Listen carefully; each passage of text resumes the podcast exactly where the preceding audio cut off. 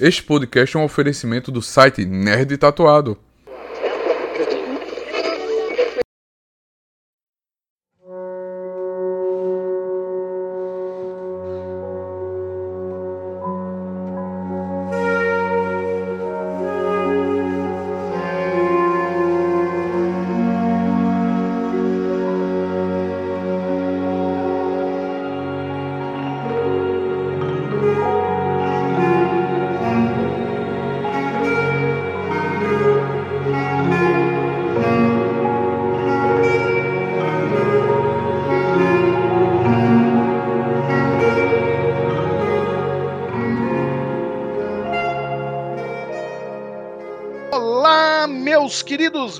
Queridas, estamos de volta. Hoje é sexta-feira, ou assim esperamos.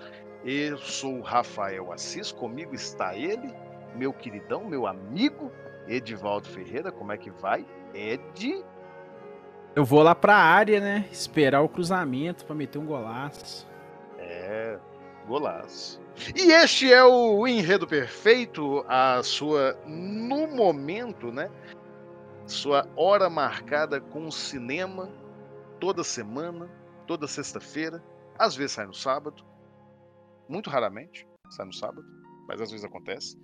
E estamos continuando a nossa cobertura do peladão reluzente, do careca dourado desnudo, do que, volta? Que prêmio é esse que quase ninguém conhece? Oscaralho! Essa, é esse é um podcast family friendly, meu amigo. Você não pode falar palavras tão pesadas como caralho. Opa, desculpe. Eu falei Oscar Alho.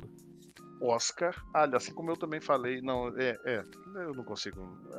É, é faz parte. É.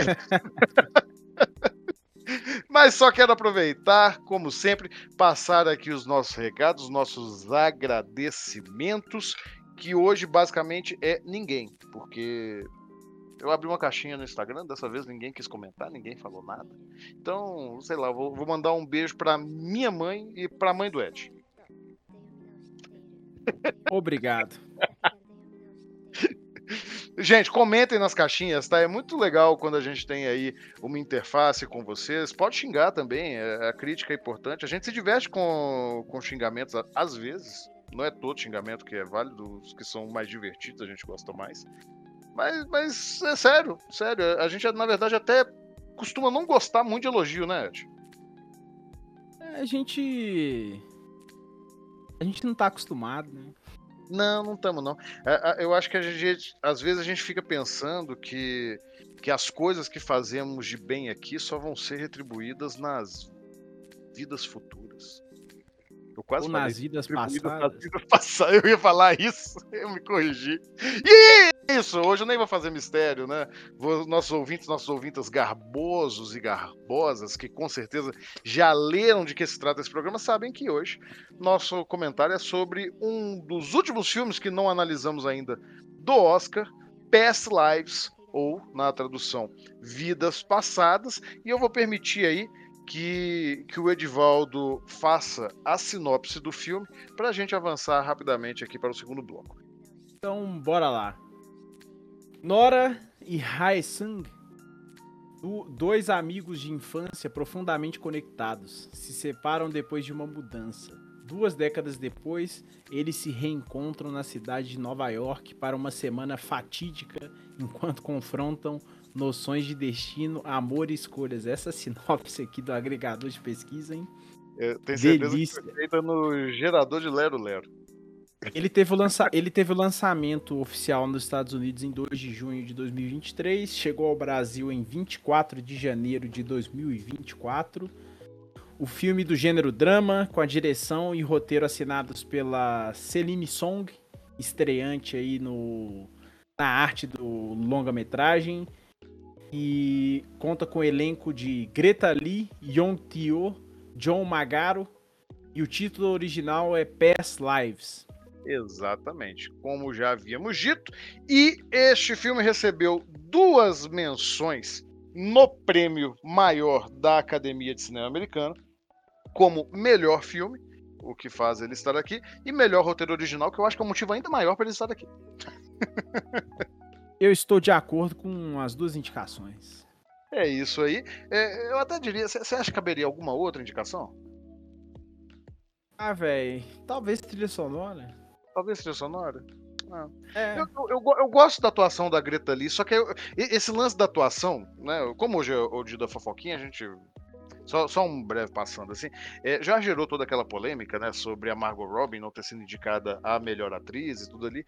É, é, eu acho que a Greta Lee. Melhor do que a Margot, eu acho que ela até foi, sabe? Mas tá ali no, no mesmo. É, É, mas é, o, é muito difícil, né, de competir. as outras filme- atuações. Não, mas eu falo, é difícil competir com um lobby e um filme evento também, né? Então, É. acaba que é, É, complicado pra um a-. Um filme indie ainda. É, não, mas, mas seguimos aí, né, já, já fazendo as conjecturas, até porque houve já a premiação do BAFTA, né? Vocês estão ouvindo este podcast na semana aí do pós-carnaval, no, no dia 23, espero que tenha saído no dia 23, e o BAFTA já teve, né, a sua, sua premiação, Edvaldo. Você chegou a ver o- os vencedores? Eu vi lá e fiquei extremamente decepcionado, né, com a obviedade do- dos votos. Vamos conversar rapidinho sobre só uns 5 minutinhos? Que obviedade! Ah, Cara, é. O. O. Você tá bravo O com do Open-? É, eu sei.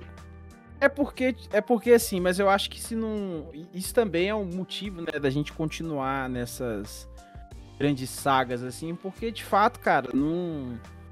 Não é. O Oppenheimer não é o melhor filme da, da temporada e a, o, o Oscar, né, também não, não necessariamente é a premiação que vai dar, vai premiar o melhor filme, né?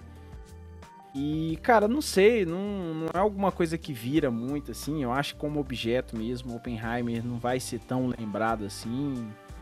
E. Assim, eu tô falando a minha opinião, tá, gente? Você pode discordar aí veementemente de mim.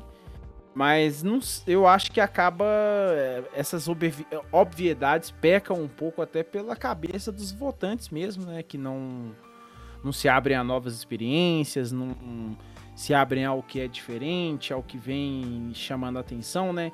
Então, salvo exceção ali com o Zona de Interesse e o Pobres Criaturas também, que foi bastante premiado, que fica meio que uma carta marcada pro Oscar, né? Tirando um pouco desse, digamos assim, desse frisson de, de imprevisibilidade, porque vai sendo os nortes aí essas premiações que vão acontecendo antes, né, para culminar no Oscar, que provavelmente vai, vai ser vai ser tudo isso que você tá imaginando mesmo. É, eu ainda tinha algumas alguns pontos de dúvida assim antes do BAFTA, mas depois do BAFTA eu acho que o Oscar tá meio que encaminhado, né? É, o BAFTA ele foi apresentado por um dos meus atores favoritos, David Tennant. Eu assisti e, e- e eu tô assistindo muito essas premiações esse ano. Eu acho que, sei lá, eu tô, eu tô cinéfilo demais, tô com medo. Mas, mas vai exatamente o que você falou. O, o Oppenheimer ele levou sete prêmios, incluindo aí é, os principais, né? Ele, ele levou melhor ator, melhor ator coadjuvante, melhor, de, é, melhor direção e melhor filme. É, isso meio que já tá indicando ali, embora no Oscar eu acho que talvez ainda dê uma briga ali entre o Killian Murphy e o. Meu Deus, me ajude aí, o. o, o, o Paul Diamante. Paul Diamante. Do, mas, mas eu acho que o Killian Murphy vai levar. Eu acho que ele vai levar. E, e você comentou aí também que o, o Zona de Interesse teve certo destaque, principalmente como melhor filme é, inglês, né? Eu já assisti. Estreou no cinema esses dias e você tá falando sobre o Oppenheimer não ser um dos melhores. Eu acho que vai culminar, meu amigo, que o nosso último episódio antes do Oscar deve ser o Zona de Interesse. Você não viu ainda? Vou só comentar. Pra mim, tá? Eu já tenho um. Já tenho uma escolha já. Eu acho que nós vamos conversar no finalzinho sobre o filme mais completo dessa temporada. Eu- vai ser até difícil fazer esse roteiro, tá? Vou te falar. E eu tô É, muito é- feliz. Não, não, só, só falar isso eu- é, e, e só por alto, tá? Não quero ver ninguém comentando sobre essa frase, nem, nem mesmo você. Eu fico muito feliz que a gente não escolheu comentar sobre este filme precisamente nesta semana. Você, está, você sabe por quê? nós, deu- nós escapamos de uma boa. É. Escapamos, escapamos de um. Não! Uma, uma, não! uma avalan- uma avalanche desnecessária. Exatamente. Mas aí está, né? Quem quiser acompanhar, está publicado lá no, no Nerd Tatuado, o, as premiações do BAFTA.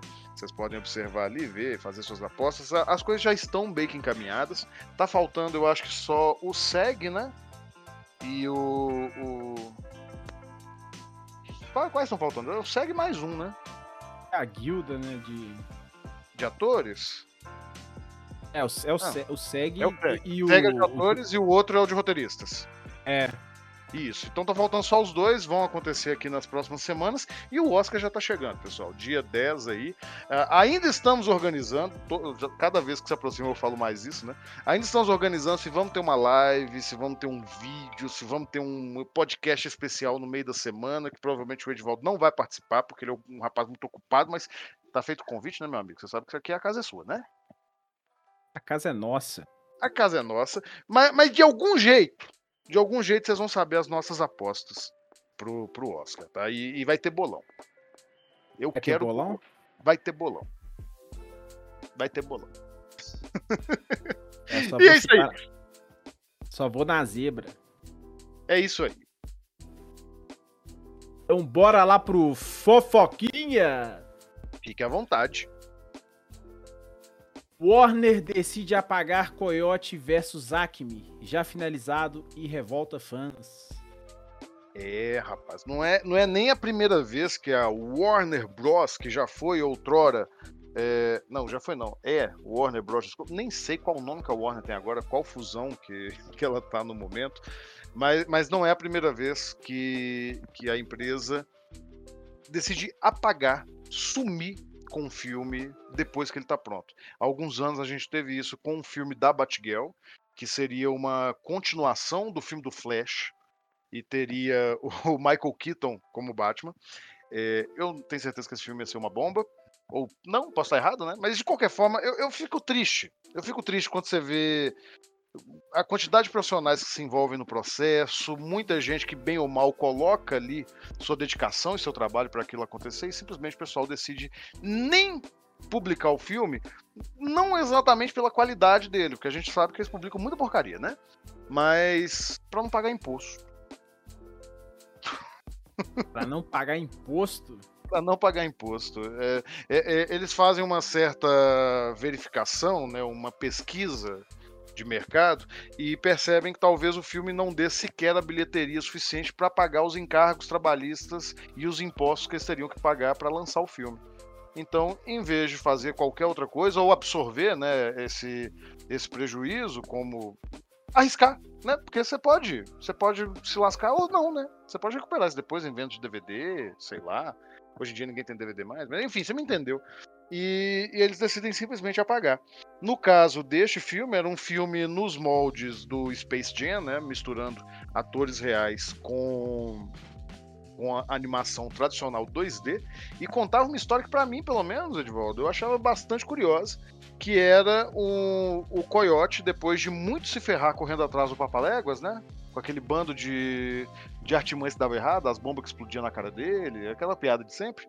Ele decide processar a Acme Industries. Esse era o filme? Esse era o filme. Ele vai pro mundo real processar a fabricante das coisas que davam errado pra ele no desenho todo. Era um filme de Porra. tribunal do Coyote.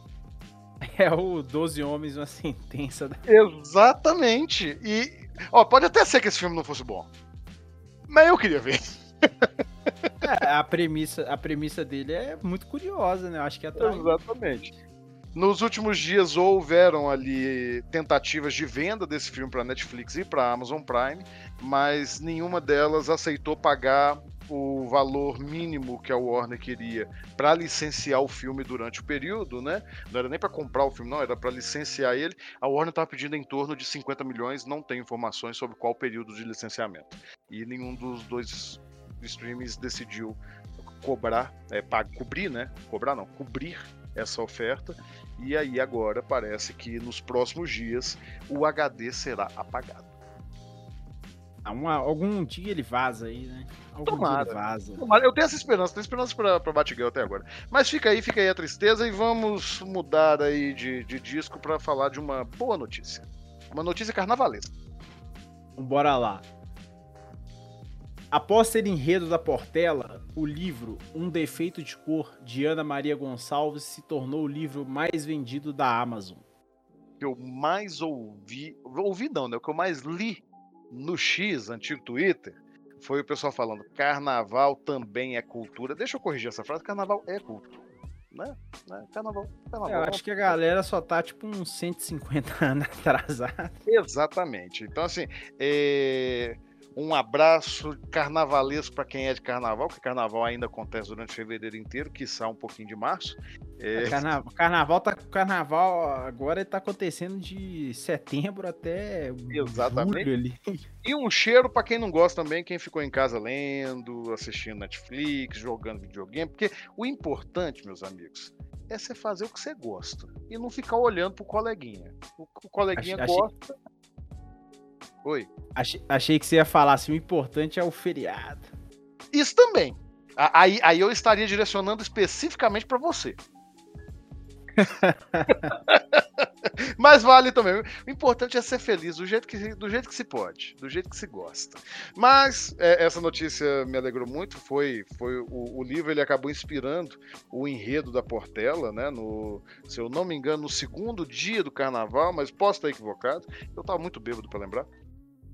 É, e o livro traz a história, né, romanceada, uma, é uma ficção baseada em fatos reais, de Luísa Marim, ou, como ficou conhecida, Querrindé, ou Querrinde, eu realmente peço desculpas por não saber qual pronúncia. Eu li o livro, mas no livro não, não tinha pronúncia. Mas para quem não conhece, é, essa é a mãe de Luiz Gama. E para quem não conhece Luiz Gama, ele foi um advogado abolicionista muito influente na, na, na, luta realmente pela abolição da escravidão no Brasil. É, ela também participou, pelo menos conviveu ali é, entre as lideranças da, contra a escravidão na Bahia do século XIX. E, e, aqui fica, o livro dá uma resposta, mas de novo, isso é uma escolha da autora, como ela é contada ali, não vou dar spoiler do livro, não, mas ela presencia ou participa da Revolta dos Malês, que não apenas foi o maior levante popular do período colonial, como também uma das maiores revoltas abolicionistas né, contra a escravidão que já ocorreram no Brasil. Que, inclusive, se tivesse se concretizado, se não tivesse acontecido um gigantesco massacre ali, teria mudado a história do Brasil absolutamente. Então está aí, né, o, no desfile da Portela, o próprio Luiz Gama foi representado ao lado da mãe no primeiro carro alegórico e, e foi feita uma encenação, uma coreografia de um reencontro entre mãe e filha. É, vocês conseguem encontrar o, o desfile na íntegra, é, dando ali, com certeza vai ter alguém marcando os comentários, vale a pena ver tudo. Foi, foi realmente muito bonito, tá?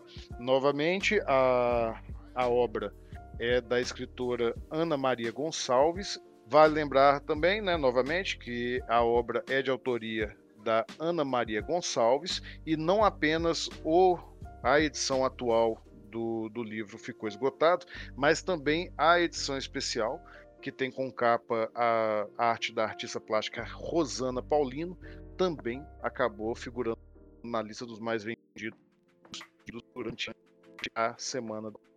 Boa notícia, né? Uma linda notícia, né? Lindíssimo. Então, então bora pra próxima? Vai lá. É, é, essa é para você. Novo sistema de inteligência artificial da OpenAI, Sora, causa preocupações sobre deepfakes. O mundo entrou em polvorosa quando saiu esses vídeos. A internet quebrou e o Will Smith zoou. Dá para resumir as manchetes desse jeito. Então, bora pro próximo bloco. Não, eu, eu, acho que eu vou tentar achar o vídeo do Will Smith replicando o vídeo do Will Smith comendo macarrão. É isso? Você tem um vídeo gerado por IA, não sei se você já viu. É um vídeo Não, gerado não por IA não. do Will Smith comendo macarrão. Aí o Will Smith, aproveitando que o Sora foi lançado, que realmente ele é impressionante, ele resolveu gravar um vídeo simulando o vídeo da IA dele comer macarrão. E enganou muita gente achando Cara. que o vídeo que ele lançou era de IA. E, e depois ele tinha que fazer um vídeo reagindo ao vídeo do vídeo. Mas, tirando toda essa confusão, é, esse sistema, Edivaldo, ele basicamente cria vídeos muito realistas, pelo menos parcialmente muito realistas, pelo menos o que eles mostraram tá muito realista, muito bem feito, com base em texto. Você digita um texto lá, a IA faz um vídeo. Eles estão querendo porque estão querendo matar o cinema, hein? Estão querendo matar o cinema. É, va- vamos deixar aqui o, o- na, na descrição do post no blog no, no, no Nest Tatuado, ali para vocês verem, realmente me assustou, tá? Não tá perfeito, tá longe tá perfeito, mas o, o que principalmente mudou, a gente já tinha ferramentas de IA que faziam vídeos, não com essa precisão de conseguir reconhecer os termos da frase, isso ali, que basicamente o que fizeram agora foi conseguir fazer com que o, o- os sistemas como Midjourney ou outros semelhantes agora operem para vídeos em movimento, né, imagens em movimento. Mas principalmente o que mudou agora é que essa inteligência artificial, que também é da OpenAI, o, o Sora, ele consegue trabalhar, Edivaldo, pasme, espero que você esteja sentado, com perspectiva. Então, Deu. ele tem tridimensionalidade e, e parece saber, eu não sou especialista, mas parece saber onde um objeto deve permanecer com o mesmo volume, ter uma mudança apenas de perspectiva e não de deformação, entende? O objeto está em movimento, a câmera está em movimento e ele se mantém íntegro como objeto. Um- um- uma garrafa continua com o formato de uma garrafa e a IA não tem mais problema com o formato dela à medida que a perspectiva muda, entende? Se, se você ver os vídeos que eu sei que você, você corre de IA igual o diabo pode da cruz, você vai ficar abismado. Tem realmente coisas fantásticas e assustadoras. E, e sim, sabe? é, muito emprego vai acabar. Só tem isso a dizer. E no caso, é, outro ponto que chamou muita atenção e despertou a preocupação é como isso pode contribuir para a criação de deepfakes ainda mais realistas, principalmente utilizando combinações de tecnologias, né, de softwares diferentes, de inteligências artificiais diferentes. Você pode, por exemplo, utilizar uma para poder simular a voz de uma pessoa, enquanto que nessa você cria o modelo digital dela em algum lugar e o Sora ele te permite exportar estágios da, do vídeo, uma animação específica dali, mudar, por exemplo, o cenário, ou ter ali os espaços para poder fazer as alterações necessárias e chegar a um produto final. É, o que permite, de novo, que você trabalhe isso em outros softwares para aumentar a qualidade de um deepfake, por exemplo, para cometer crime. Então fica aí o destaque para essa evolução de tecnologia absurda que estamos vivendo e para o perigo que ela representa, regular é, é preciso regular a IA urgentemente. Não, não dá para ficar deixar correr solto do jeito que está correndo solto. Ok? Ok, concordo plenamente. Concorda? Então, Nada. Só tá falando isso para me agradar. Você escreveu é, é, essa concordância no chat GPT. Você mandou, com certeza. você mandou, você mandou para Com ele e falou assim: escreva o que o Rafael gostaria de ouvir. Eu- foi exatamente, foi exatamente que eu fiz. Fui tapeado aqui, fui pego no crime. Então, bora? Ok, vamos logo pro, pro. Bora, vamos pro próximo bloco.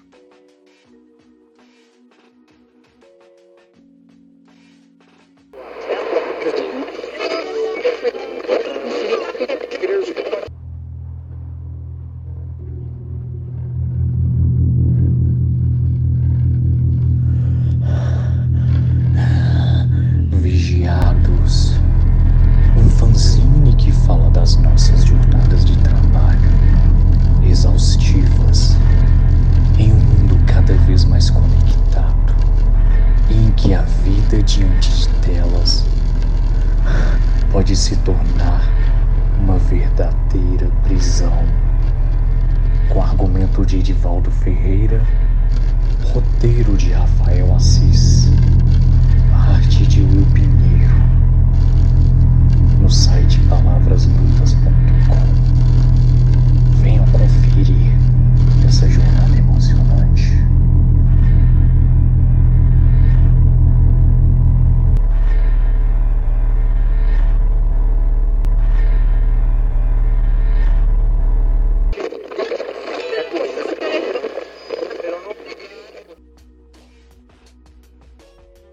Olá, meus queridos e minhas queridas. Sejam bem-vindos a mais uma maratona do Carecão Dourado. Dessa vez é filme, filme cult, filme cult que arrastou nossos coraçãozinhos aí, né? Principalmente os coraçãozinhos mais rancorosos, mais é, amargos como o meu, né? Que se pegavam com uma história muito, história muito leve, uma história fofinha e um filme muito bem feitinho, né? Isso é um arroz, um arrozinho com feijão, né? Gostosinho, né, Rafael? Você está dizendo. Não, não, vou ignorar o que você falou sobre o filme. Você está dizendo que você tem um coração amargo?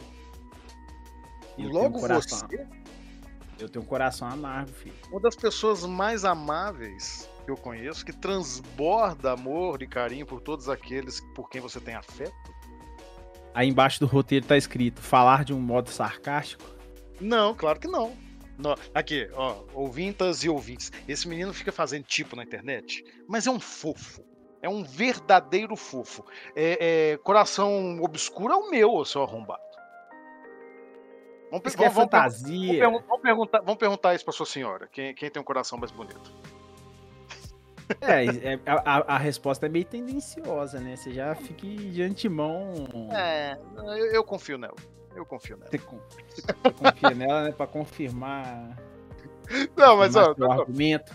Mas, mas agora, agora que eu já, já te zoei um pouquinho, é, vou, vou fazer os seus comentários. Sim, eu acho que é um filme bem arrozinho com feijão, mas ele tem particularidades que, que fazem com que ele tenha os seus brilhos, sabe? E particularmente, eu, eu, eu, eu já comentei isso em outras coberturas do Oscar, eu sempre tenho um, um filme do coração que, que é o, não é nem o azarão, é, é aquele pangaré que você sabe que não vai chegar a lugar nenhum, sabe?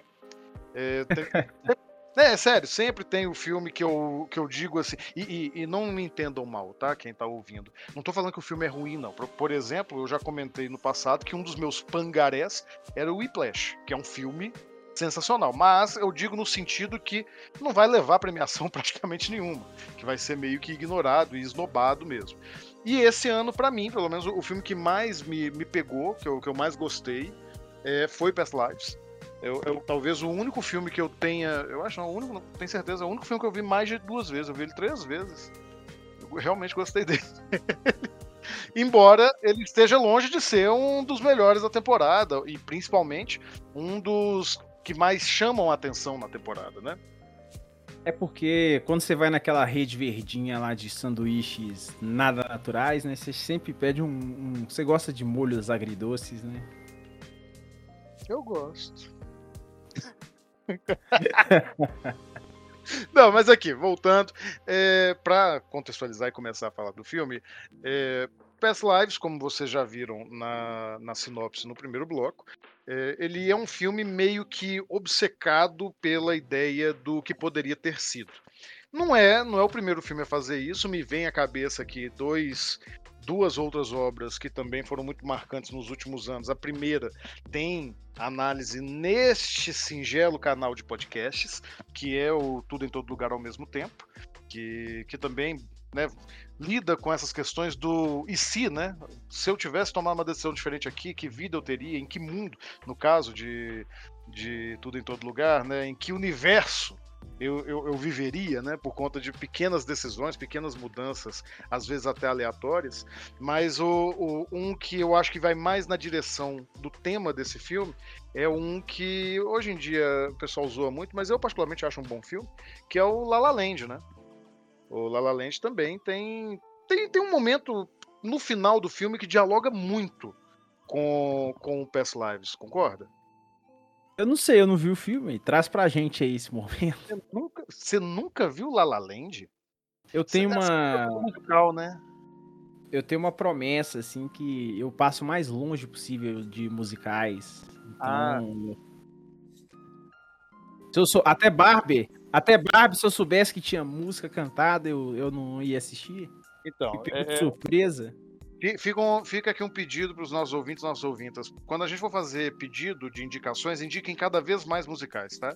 Quero fazer o Ed pelo menos 30. F, mas o Pix tem que vir gordo também, viu? Mas já que você não viu, eu vou, vou contar. E atenção aqui, né? Enfim, a gente dá spoiler do filme que a gente vai analisar. Se vocês estão preocupados com a gente dar spoiler de outro filme, fica aqui o aviso, pula aí uns minutinhos que eu vou falar do final de La La Land. É, fazer aqui, inclusive, uma retratação no episódio passado, quando falamos de Pobres Criaturas, a, a gente citou que, tal, que era chegada a hora da Emma Stone finalmente ganhar seu Oscar de melhor atriz. Foi um, um lapso mental, uma escorregada de ambos aqui, porque a Emma Stone já venceu o Oscar justamente por La La Land, e de fato é- ela também é a melhor coisa desse filme.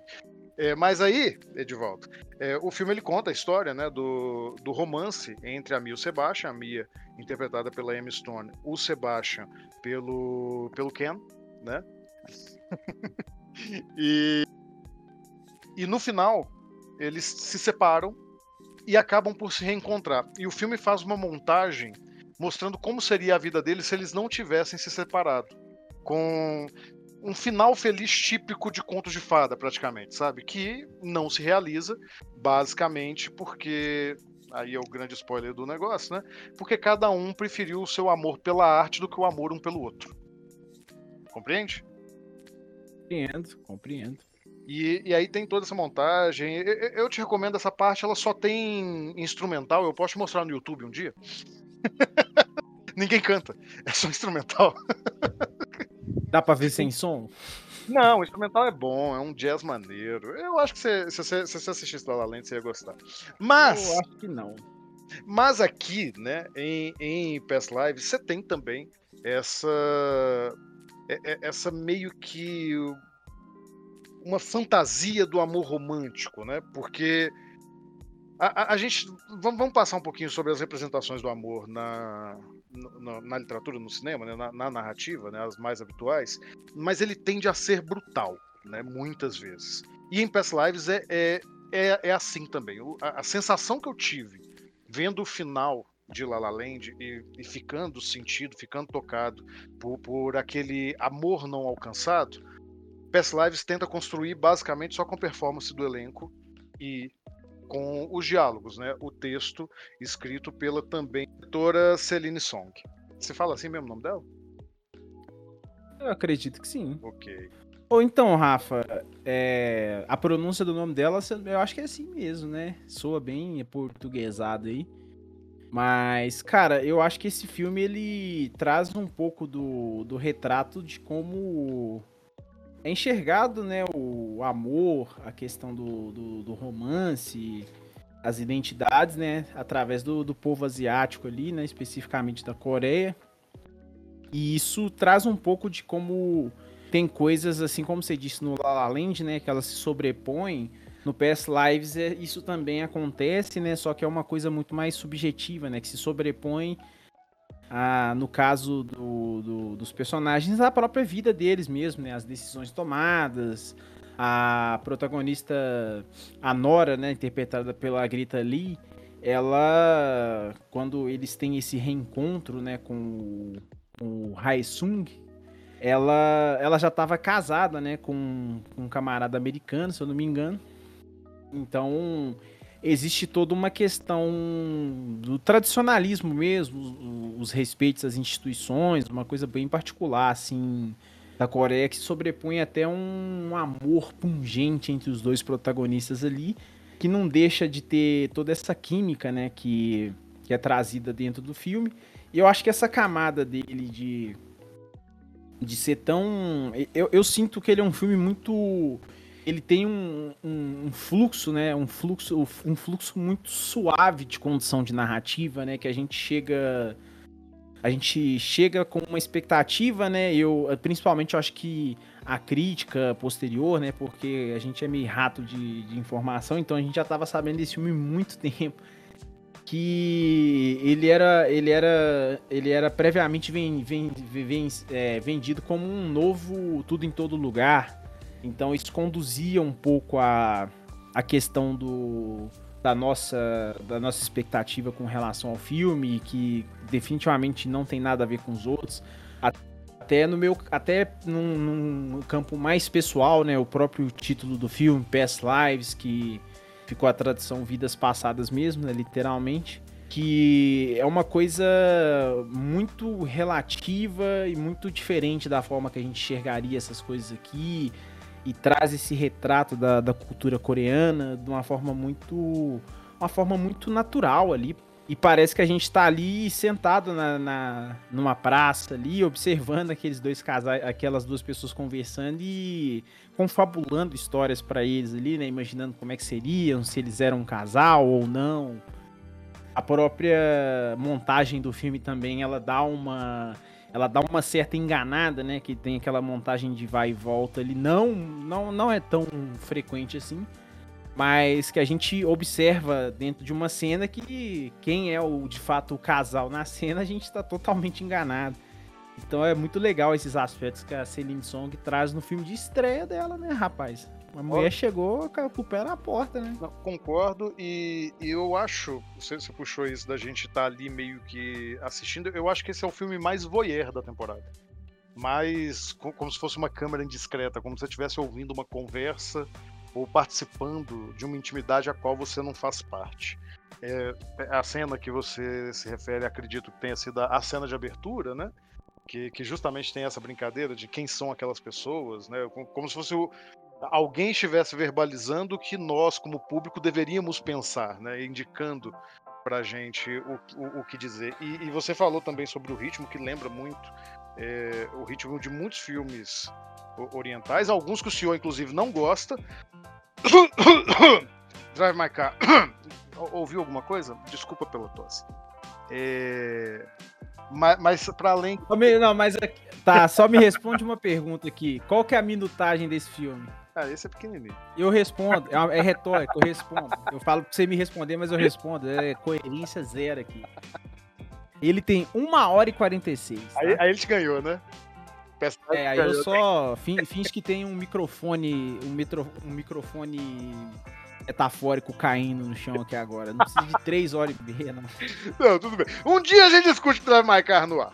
Mas o, o, você também falou sobre essa comparação com o com o, o Tudo em Todo Lugar, eu mesmo já fiz, e a gente fica pensando, né, de novo, porque você tem um, um é a gente tentando colocar filmes em caixinhas e pensando assim: ah, o pessoal aqui é oriental é tudo igual, né? E, e, sabemos que isso não é verdade. E esse filme meio que prova isso, porque ele, ele foge de certas convenções dos filmes é, que retrata essa relação do imigrante nos Estados Unidos, né? E, e, e, elementos como assimilação, pertença, trauma, o próprio, a própria quase como um cabresto que, que colocam nos imigrantes quando chegam nos Estados Unidos para poder buscar o sonho americano, né? E, e, se ele consegue subverter isso, eu acho que é justamente é, por conta dessa situação do IC, e por conta de uma visão que é, incrível como é que você falou tudo tudo que precisava para juntar aqui é... que é muito tradicional do pensamento coreano. Quando eu tava eu, eu vou fazer comparação com outro filme mas eu, assisti eu, eu pedi o Luiz para assistir esse filme é, acabou que a gente não conseguiu ir ver juntos, né? Mas a, a, minha ideia era assistir com ele na casa dele antes uma animação japonesa chamada no ocidente Your Name, em japonês é Kimi no Nawa, do Makoto Shinkai. Porque ele. É essa, essa animação, acho que você também não chegou a assistir, chegou? Não. É, essa animação ela lida muito com o conceito do, dos fios mesmo, os fios do destino, sabe? Que também estão especificados aqui no Past Lives. Né, esse lance do emaranhado e, e, como é que esse emaranhado vai constituindo as vidas, como você mesmo falou, né? É, mas a visão... até não... Só, só, te dando... Pode concluir aí. Que eu... Não, é, é, rapidinho, era só falar que, tipo assim, eu, eu queria que o Luiz visse os dois, porque, embora os dois tratem da mesma filosofia, sabe, sobre destino e sobre a reencarnação, é, só o fato de ser Japão e Coreia, dois países diferentes, muito próximos, né? Muito, muito próximos em cultura, muito próximos geograficamente, muito próximos no, no, no seu jeito de pensar, mas ainda assim diferentes. E, e, cada um deles tem uma maneira diferente de interpretar isso. E no Past Lives, eu simplesmente. Provavelmente foi isso que realmente me pegou. Esse lance de que os emaranhados eles vão se completando com o tempo, né? É muito diferente da noção ocidental de reencarnação. Porque para eles é isso, o, o, não tem algo acabado, né? É, no, o final, embora seja brutal, como eu falei, ele não chega a ser triste, porque os dois terminam ali separados, mas sabendo que não, não é o fim da história, sabe? É uma visão muito bonita. É, ela deixa, deixa um tom bem melancólico, assim, né, pro ocidental, mas para eles seria uma espécie de conforto mesmo, né? A ideia de que aquilo ali é só mais um fio mais um fio que eles estão costurando, sabe? Estão tão, tão tra é, trançando, né? Estão trançando esse longo fio da relação deles ao longo de sucessivas vidas e que vale a pena. A, a, a sensação que eu tenho no final de, desse filme, ao terminar de assistir, é que, embora possa ser triste, vale a pena. Não sei se eu tô especulando demais, indo muito longe. Mas para mim isso é o que coloca ele numa diferença muito grande de filmes como, como Minari, do, do Lee Isaac-chung, que, que é mais dramatizado exatamente no estabelecimento de raízes do imigrante nos Estados Unidos, né? O, a, a marcação deles que ele tem um espaço nos Estados Unidos e no, no Tudo em Todo Lugar também, que você tem aquela, aquele grande conflito geracional que acontece entre os, as três gerações que aparecem no filme, né? O pai, a mãe e a filha. Aqui você não tem isso. Sim. Aqui você não tem isso. Aqui você tem uma, uma coisa muito mais ligada a si mesmo. O seu sentimento de pertença é aquilo que você é e o que, que você está buscando a partir daquilo que você é. Mas eu te cortei, desculpe, continue.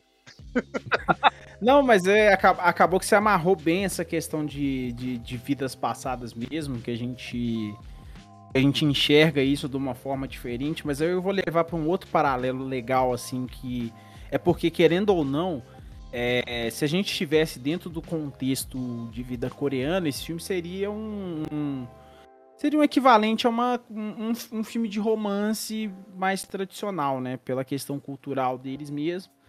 E como pra gente, né, que tem essa cultura da novela, a gente tem essa cultura de que o amor supera tudo, então na mesma trama brasileira o, o, a, o, a, a, esposa já estaria traindo o marido por causa que é o amor da vida dela e, e eles iam tentar de alguma forma acabar com o casamento para poder ficarem juntos. O marido brinca com então, ele. Então, é, eu acho que até, até brincando com o que você tá falando também, eu acho que a brutalidade dele, para nós aqui, né, na nossa cultura, vem. Ela pega muito nisso, né? No não fazer, tá ligado? O não, o não agir em prol do amor, né? Aquele esperar mesmo, nem você falou, de tecer mais um fio no, nessa linhagem da vida e torcer para que na próxima seja a vida que eles vão se encontrar, tá ligado? Uma parada. É uma parada bem. É uma cultura bem de choque com o que a gente entende aqui de amor, o que a gente tem de romance. Você, de novo, ó. quem tá ouvindo a gente aqui, eu tô, eu tô falando sério, tá? Nem eu, nem Edivaldo estamos muito bem hoje. Eu, eu não tô bem por motivos pessoais, que um dia talvez eu conte pra vocês. Me pague uma cerveja, que eu. E o Edivaldo não está bem porque eu tô enrolando aí pra gravar esse episódio em três dias. Te amo, viu, meu querido? mas. Acontece. Mas sabe o que é maravilhoso?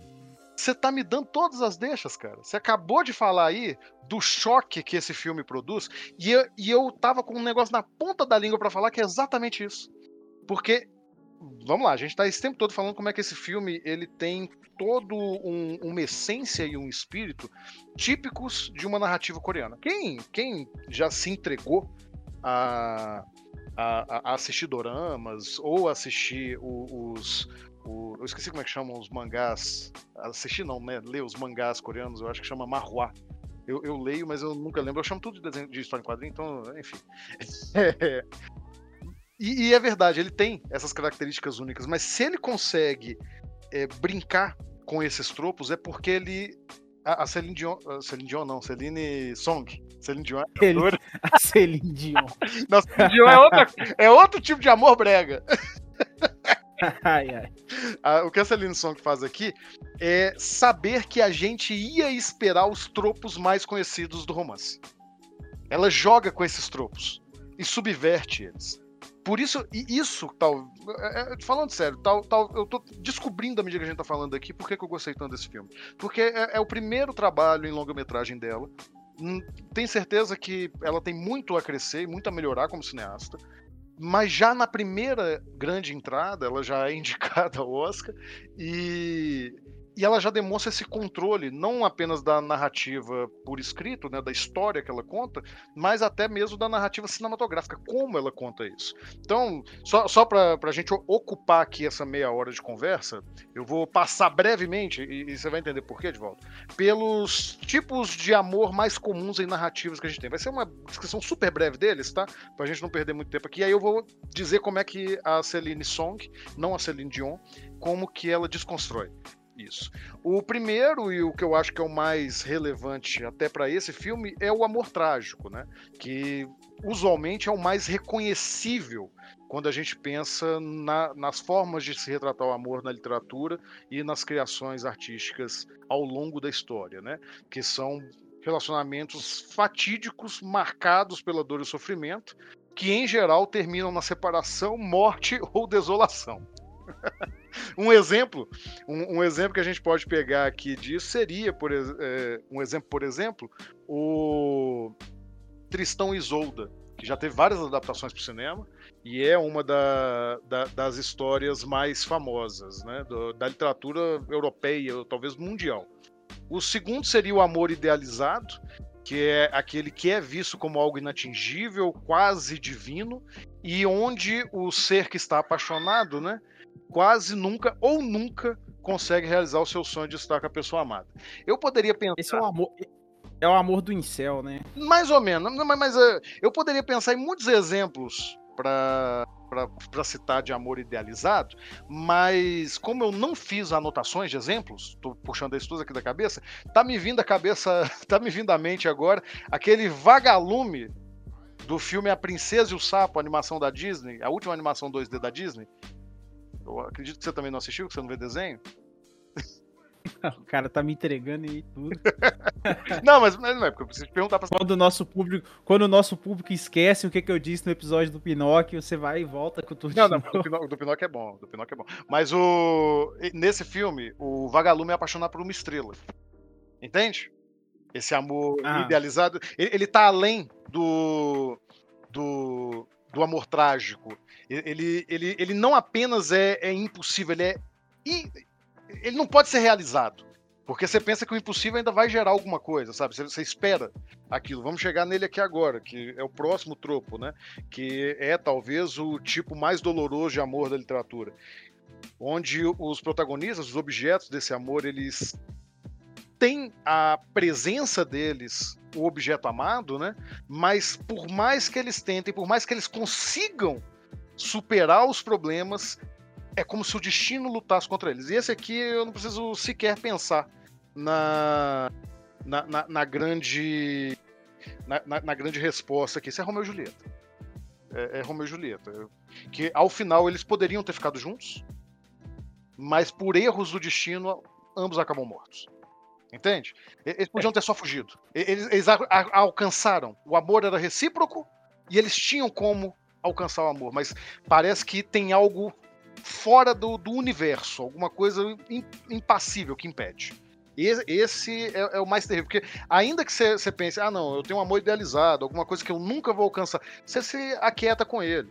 Se, se, se é tragédia, você aceita a tragédia. Mas o, o, o amor impossível, né, esse amor impossível da literatura, é aquele que você alcança e perde.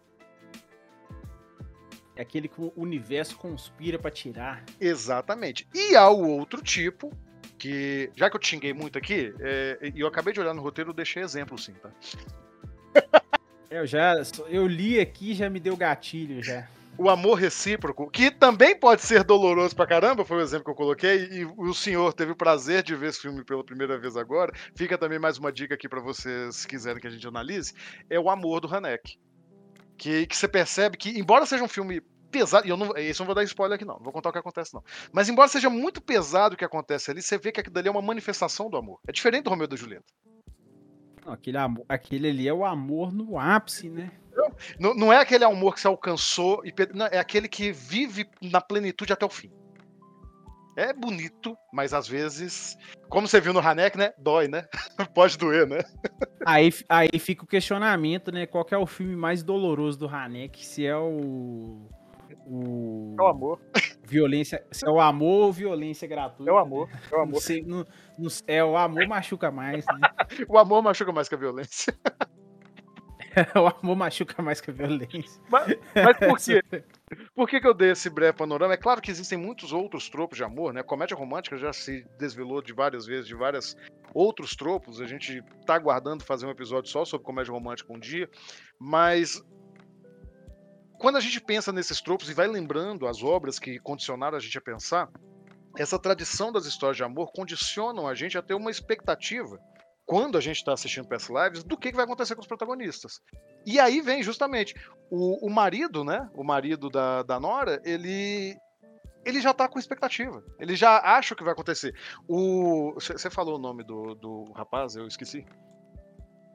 O Haisung. O Haisung, ele também vem da Coreia com expectativa baseada nessas histórias de amor que nos condicionaram.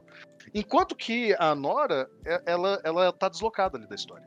É- Ela, ela não, não tá se entregando a nenhuma dessas coisas, ela tá vivendo. Tá vivendo atrás do que é o, o, o grande amor da vida dela, que é a vida dela. E ela vai viver a vida dela e pronto. É, sem, em momento nenhum, ficar pedante, chata, nem, nem nada. Ela tá realmente é, fazendo a trajetória que ela escolheu para fazer.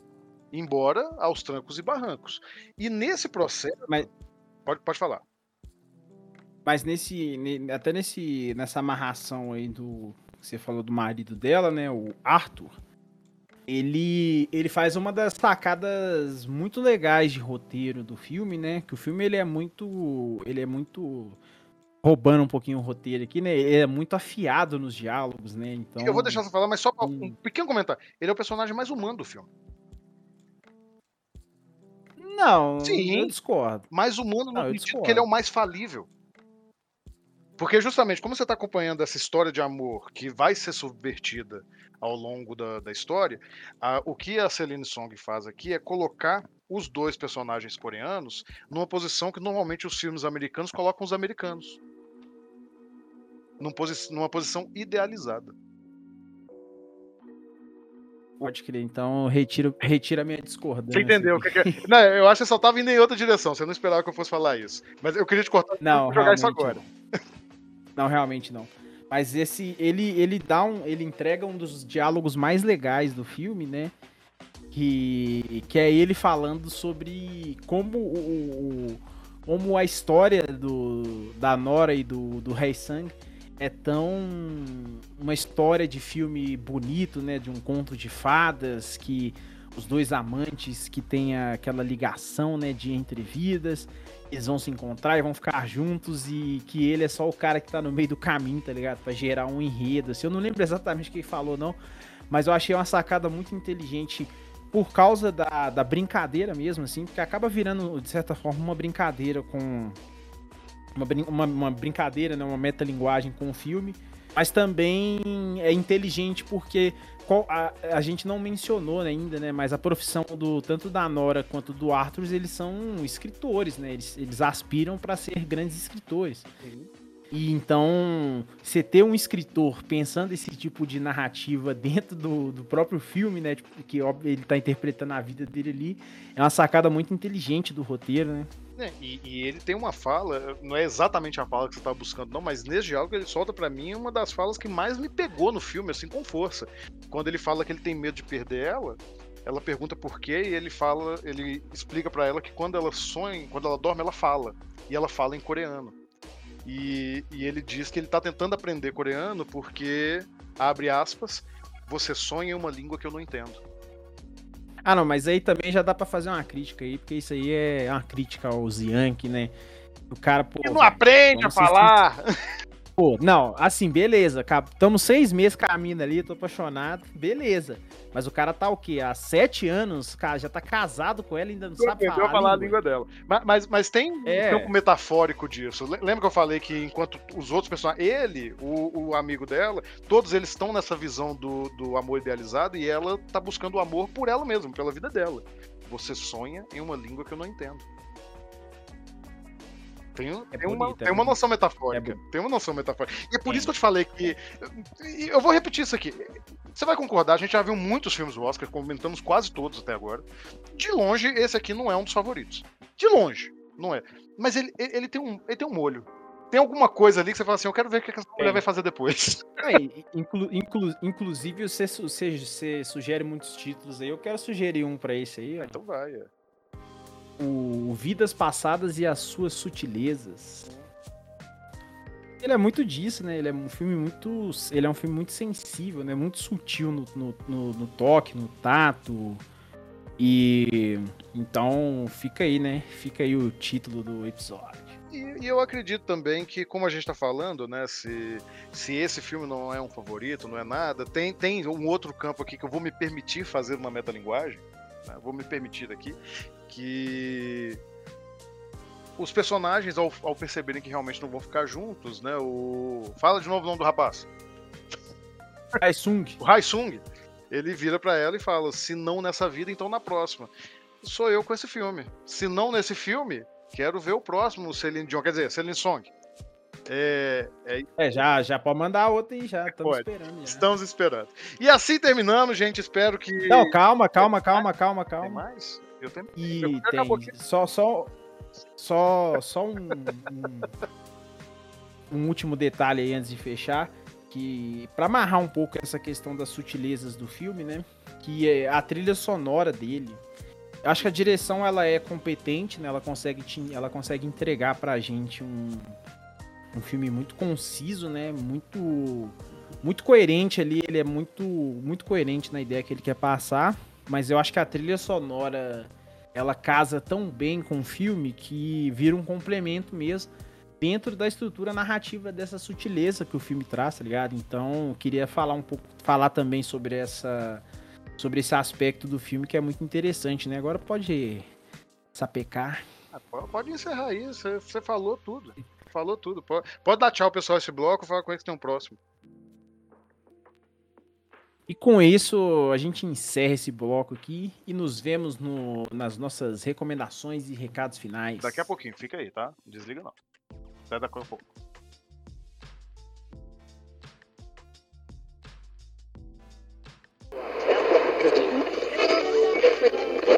Fala galera nerd, aqui é o Faustino Neto, o Nerd Tatuado. Eu espero que vocês estejam gostando desse podcast. Entre nós, um novo podcast aqui na nossa casa. Você já conhecia o, o nosso site, o Nerd Tatuado? Somos um site, um Instagram, um canal de comunicação sobre cultura pop, nerd, geek e sobre tatuagem. Mas você sabe que para manter isso tudo aqui crescendo cada vez mais, a gente precisa do seu apoio, a gente precisa da sua ajuda. Você pode nos ajudar pelo Apoia-se, que é apoia-se barra nerd tatuado, ou você pode apoiar também pelo cartaz que é barra nerd tatuado, ou então fazer aquele velho Pix da Alegria que é contato arroba nerdtatuado.com.br ou nerdtatuado arroba gmail.com. Faz um Pix e também você pode se tornar assinante também no nosso PicPay, que é picpay.me barra nerd tatuado. É só um real, você já ajuda o nosso canal. E voltamos para o último bloco, o bloco derradeiro, o bloco finalmente do descanso, onde trazemos aqui as nossas indicações culturais e os recadinhos finais. No final das contas, de volta. Seu, seu comentário final sobre esse filme. Muito gostosinho. Muito gostosinho. Edivaldo Ferreira. Eu acho que eles deviam colocar isso no cartaz, eles iam ganhar mais uns votinhos pro, pro Oscar. De preferência, de preferência, colocar uma foto sua sorrindo ao lado. Sabe aquelas, aquela, aqueles trechinhos de crítica positiva que os caras colocam no filme Magnific, tipo cinco Exatamente. estrelas, aí bota lá muito gostosinho de fazer. Você já viu alguém. Você já viu algum filme que recebeu essa honraria? Muito gostosinho? Não. Eu nunca vi. Eu nunca vi. É... Celine Dion, não. Celine Song. tá, tá perdendo a chance aí. Mas, Edivaldo, estamos aqui encerrando mais um, um episódio. Como sempre, foi um prazer gravar com o senhor. E para quem também achou um prazer ouvir seu, seus comentários, que hoje foi bastante prolífico, viu? Hoje eu gostei pra caramba dos seus comentários. O senhor está afinadíssimo. Eu, eu gosto demais de trabalhar com você. Como Tem dia que eu as acerto. pessoas... Ah, tem dia, tem dia. É, mu- é é muito. É, é- é muito. Como é que chama? Modesto este homem. Deixe de ser modesto e diga para as pessoas como elas podem te encontrar nas redes sociais. Você pode me encontrar no Edivaldo Não É Poeta e no Palavras Brutas no Instagram. Este blog que completou recentemente três anos, não é? Pois é, né? Inacreditáveis três anos aí de muita poesia. Três anos de sucesso e mais uma vez fazemos aqui o comentário. Se você caiu de paraquedas nesse podcast e além de cinema, você também gosta de poema, gostou? É, mande né, o- os seus textos em verso para este rapaz. Pode ser por onde, Edvaldo? Por e-mail, por DM? Como é que podem te enviar? Pode mandar na DM lá que a gente vai, a gente se acerta. vocês se acertam e quem sabe você possa também figurar neste conjunto de artistas que o Edivaldo meio que gerencia, como co- como, como, como é que eu falo assim, com o, o- uma vertente verborrágica da poesia brasileira, aquela que é não lapidada, Exatamente o, o vômito, né? É vomitar belas palavras. Olha que coisa bonita. Foi o que o senhor me falou, né? O senhor escreve como se fosse um vômito. É, uma- Mas uma num bom coisa meio sentido, gente. Foi no, foi, foi no bom sentido. Não É vou tipo tirar de contexto. É difícil de olhar. Mas, Mas, é, é, muito mais bom. difícil ainda desviar o olhar. Vamos parar, eu tô, tô, tô dando muito, tô dando muito bombom para você hoje. Vamos, vamos lá. Se vocês quiserem me encontrar por outro lado nas redes sociais, vocês podem me encontrar também pelo Instagram, pelo Assis Underline Foto, do jeito que se escreve em português, sem estrangeirismos, e também na rede social maligna do senhor Elon Musk, o x.com, com o perfil 1 de tudo 1, 1 de tudo por extenso, 1 numeral. Vocês vão ver as coisas que eu ando produzindo aí nesta vida. Para além disso, como sempre, vocês podem nos encontrar esporadicamente no Instagram do Nerd Tatuado e de vez em quando a gente também até faz uns textos, né? Coloca no site. De vez em quando. De vez em quando, né? E aí, Todo meu dia. querido Edivaldo, qual a sua recomendação cultural além deste filme que nós já é já é cultural, né? Tá igual a conversa do carnaval. O cinema é cultural, você sabia? O cinema é cultura, né? Olha, tô surpreso. Fiquei sabendo Qual- aí. Fiquei sabendo aí. Qual No cinema tem cultura também. Eu mudando aos 49 do segundo tempo aí, eu vou indicar uns- uma minissérie da Netflix que chama Maniac. Ou Maníaco, ou Maníaca, não, não, não, não distingo o sexo não. É uma minissérie que conta com. A gente tá na febre Emma Stone, né? Foi até uma coincidência, eu lembrei que aí, eu- aí ela está na série também, a Emma Stone. Junto com o Jonah Hill. E eu vou ler a sinopse aqui, porque tem muito tempo que eu assisti, mas eu acho que a- ela, ela brinca um pouquinho com essa expectativa que a gente tem com relação a casais, né? Então vamos lá. Para tentar solucionar seus conflitos, Owen e Annie se candidatam para experimentar uma nova droga farmacêutica que tem o poder de alterar o subconsciente do usuário. Porém, a organização responsável pelo projeto esconde seus próprios segredos. É uma que a gente trouxe no, no episódio Pops Criaturas, né? Uma leve distopia, saborosíssima, com pouquíssimos episódios ali. E muito interessante, muito intrigante. E acredito que se você dedicar um pouquinho do seu tempo aí para assistir esse seriado, você vai se divertir bastante. E ele está na Netflix, né? A locadora vermelha. Paga nós. Paga nós. E você, seu Rafael, qual que é a sua indicação? Eu vou seguir na, na mesma temática, né? Do, do Past Lives, que eu acabei esquecendo. Acabei esquecendo de falar isso durante a gravação, tô, tô me punindo por isso. Que, que eu batizei essa temática. É, é, para mim, é Past Lives, assim como o livro que eu vou indicar, se situam no gênero literário conhecido como corno imaginário. Que é, é a, conta a história daquele cara que sempre achou que tinha alguma coisa com a mulher. E na hora que ela tá com outro cara, ele se sente corneado. Entendeu? Mas nunca tiveram nada. E aí, para isso, eu vou pegar um grande clássico da literatura latino-americana. Eu vou, vou citar O Amor nos Tempos do Cólera, de nosso querido e grandioso Gabriel Garcia Marques. Para quem não conhece a obra, quem se espantou por, por ver ela é um livro um pouquinho grosso, falou assim: ah, não vou ler isso, não, literatura clássica não é para mim. É, ela conta a história de Florentino Ariza, um homem que nunca esqueceu o seu amor de juventude, chamada Fermina. É, ele é um homem que cultiva esse amor e espera pela mulher amada durante toda a sua vida, já que ela se casou com outro homem. E aí, 51 anos depois deste ocorrido, o marido da mulher morre. E o Florentino resolve que agora é a vez dele. então, se você fugiu desse livro, saiba que na verdade é uma grande trama do Manuel Carlos. Eu tô aqui, coitado, essa, o, Gabo. o Gabo é bom, o Gabo essa, é bom. Essa você me desarmou aqui. Gostou do gênero? O corno uhum. imaginário? tô falando com lugar de fala. saber notório, Desculpa, né? Saber notório, notório saber. É isso. Desculpa que nesse final a gente se perdeu aqui um pouquinho, é só porque a gente realmente está muito cansado. E, e, essa maratona de filmes tem sido cansativa, então eu vou pedir novamente que vocês valorizem esse trabalho. Ignora as bobagens que a gente falou nesse último bloco. Foca nas coisas boas que a gente falou, principalmente no bloco de análise ali. E deixa aí um comentário, compartilha esse podcast se você gostou do que nós falamos, ou se você simplesmente achou a minha voz ou a voz do Ed bonita, pode compartilhar também. É, é isso.